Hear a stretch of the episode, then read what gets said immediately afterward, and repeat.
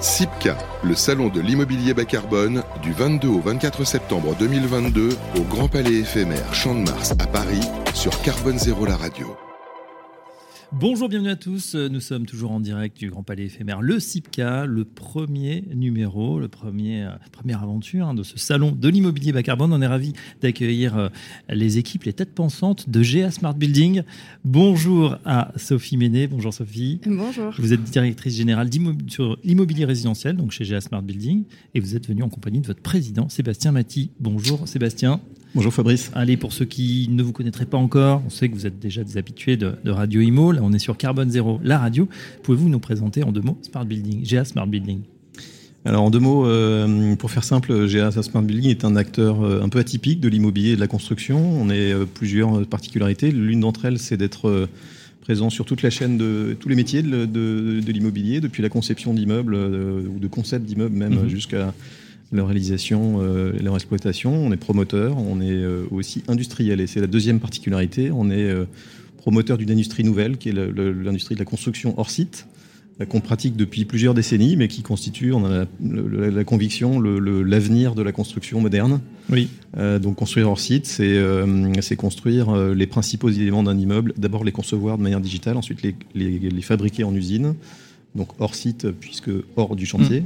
et ensuite les, transporter, les assembler euh, sur le, sur le chantier pour en faire un immeuble unique.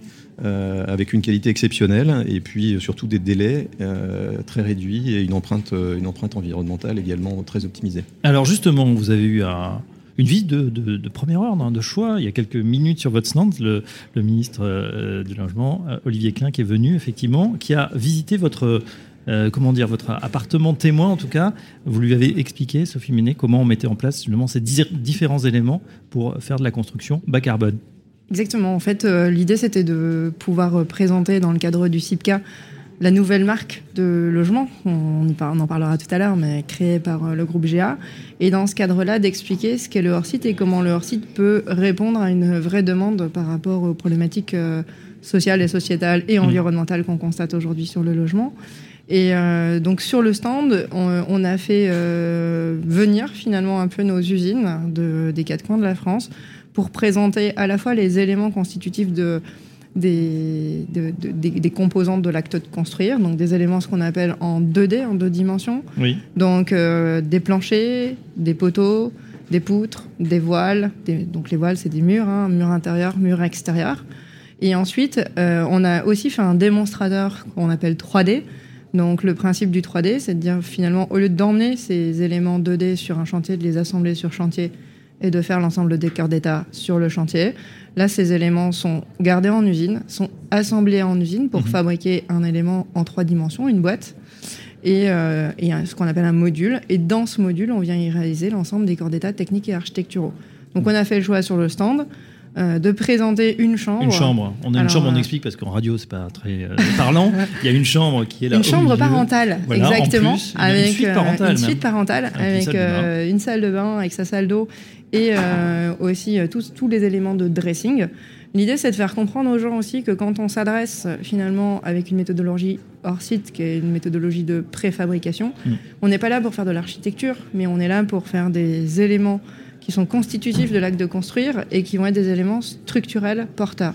Et en fait, la chambre qu'on voit là, avec euh, l'ensemble de ses équipements intérieurs, constitue un des éléments structurels d'un immeuble plus important qu'on peut éventuellement compléter aussi avec de la 2D pour y réaliser un salon ou des grands espaces euh, adjacents. Alors le ministre a été séduit, euh, Sébastien Maty, je me tourne vers vous. Est-ce que ça veut dire qu'on fabrique finalement hors, les murs, hors site, euh, qu'on arrive sur un, un process d'usine et donc il y aura beaucoup moins de malfaçons, in fine Beaucoup moins déjà de transport, évidemment, beaucoup moins de nuisances sur un chantier. Mais l'idée, c'est d'arriver au zéro défaut, un peu comme dans l'industrie automobile. Bien sûr, bien sûr. Donc, il y a de nombreux bénéfices, mais c'est probablement l'un des bénéfices attendus, hein, avec le, constat qu'on fait que bah, aujourd'hui, l'industrie de la construction délivre des, ouvrages qui sont de qualité qui se dégradent, mhm.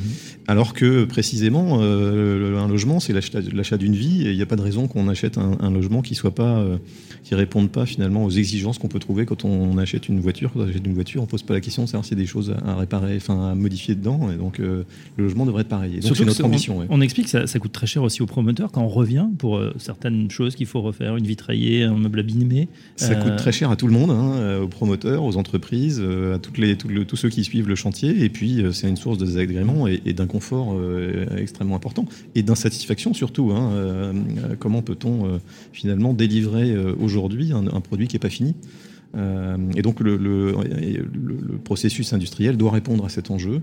Il y en a beaucoup d'autres, hein, euh, et, le, probablement l'un des plus importants, c'est le délai de réalisation d'une opération hein, qui, qui, peut s'étendre aujourd'hui de manière traditionnelle. Un chantier peut être livré en 3 ans, 4 ans parfois. Mm-hmm. Euh, c'est plus possible dans le, avec l'accélération du temps d'aujourd'hui et puis surtout l'accélération des transformations familiales qu'on peut vivre. Donc euh, beaucoup d'enjeux.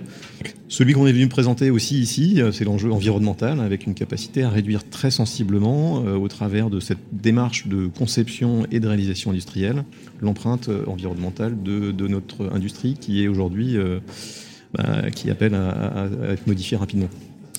Sophie, je me tourne vers vous justement. On a, on a un petit peu parlé tout à l'heure. nouvelle, comment on parle de ça? Nouvelle collection, nouvelle ligne de métier avec rouge R O O J. Oui, exactement. Alors, c'est euh, oui, c'est une nouvelle marque, on va dire, de, une nouvelle façon de s'adresser au grand public, puisque euh, bah, GA a créé, euh, enfin, avec mon arrivée en janvier, l'immobilier résidentiel, donc la structure d'immobilier résidentiel. Et l'idée, ça a été de se dire finalement comment on révolutionne réellement les codes du logement neuf aujourd'hui. Qu'est-ce que le hors-site apporte au logement neuf et comment on va s'adresser au grand public pour valoriser le hors-site. Parce que quand on parle de hors-site, effectivement, euh, Sébastien le rappelait, il y a des énormes enjeux environnementaux aujourd'hui et ça nous permet de, répondre à des besoins dans 10 ou 20 ans. Mhm. Et, euh, et ça, c'est quelque chose qui est très audible de la cible B2B. Mais euh, l'objectif d'un logement, c'est de le vendre au plus grand nombre et aux particuliers. Et donc, du coup, de réussir à adresser finalement tous les avantages de ces modes constructifs par rapport à ce qu'on attend quand on réceptionne son logement. Mais alors justement, quand on, va sur le, tout nouveau site hein, rouge.fr, on voit votre habitat vous va bien.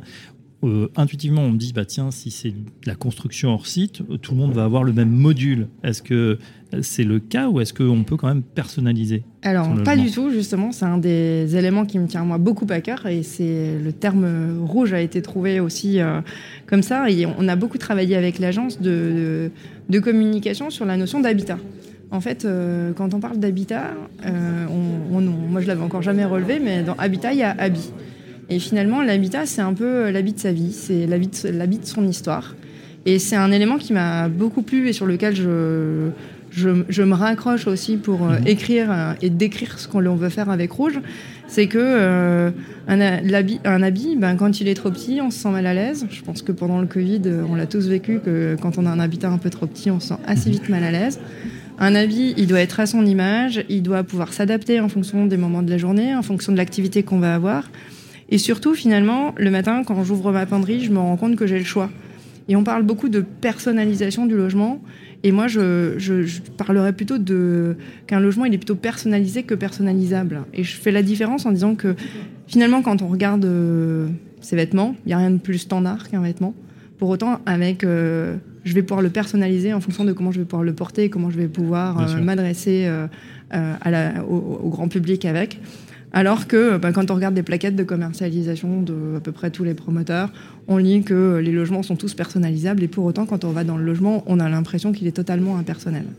Et, et, pour moi, l'enjeu finalement de la notion de standardisation ou de personnalisation, elle est dans le fait de se dire, c'est pas en choisissant son robinet euh, qu'on se sent bien dans son logement, par contre, c'est en, choisissant son usage, en fonctionnant, en travaillant la modularité, en travaillant la luminosité, mmh. en travaillant tout ce qui va faire que quand vous rentrez chez vous, vous êtes chez vous et pas chez votre voisin. Mais ça, ça veut dire que euh, pratiquement, fonctionnellement, euh, avant que le bâtiment soit, soit construit, on va pouvoir justement travailler sur cette modularité? Oui, en fait, l'idée, c'est vraiment de dire qu'il y a un certain socle, finalement, oui. qui a un socle technique intangible, comme on peut avoir en hôtellerie. Donc, euh, dans le très, plutôt haut de gamme. Très haut de gamme. C'est-à-dire, euh, effectivement, la robinetterie, c'est pour tout le monde la même. Mhm. Les parois à douche, c'est pour tout le monde les mêmes. Mais par contre, elles y sont. Elles y sont de base. Et euh, par contre, on va vraiment beaucoup plus travailler sur quelle ambiance je veux dans mon logement et comment je vais adresser le logement et est-ce que derrière j'ai besoin d'un mobilier qui s'adapte par rapport à j'ai un enfant, deux enfants, enfin comment on livre finalement quelque chose et c'est un peu ce qu'on a voulu montrer avec cette euh, pièce parentale, mmh. c'est-à-dire que euh, on y a adressé un mobilier qui correspond à des parents euh, qui ont un certain nombre de rangements beaucoup plus importants que ce qu'on trouve d'habitude. Donc c'est des dressings qui sont aménagés, la capacité de mettre de la couleur euh, sur les portes et de pouvoir euh, vraiment personnaliser son logement. Voilà donc pour Rouge, euh, allez voir sur le tout nouveau site rouge.fr hein, pour avoir une, meilleure idée. Euh, Sébastien, euh, je me tourne vers vous juste pour conclure. Premier SIPCA, vu l'affluence, on est juste à côté d'une longue file d'attente qui attend pour aller aux conférences.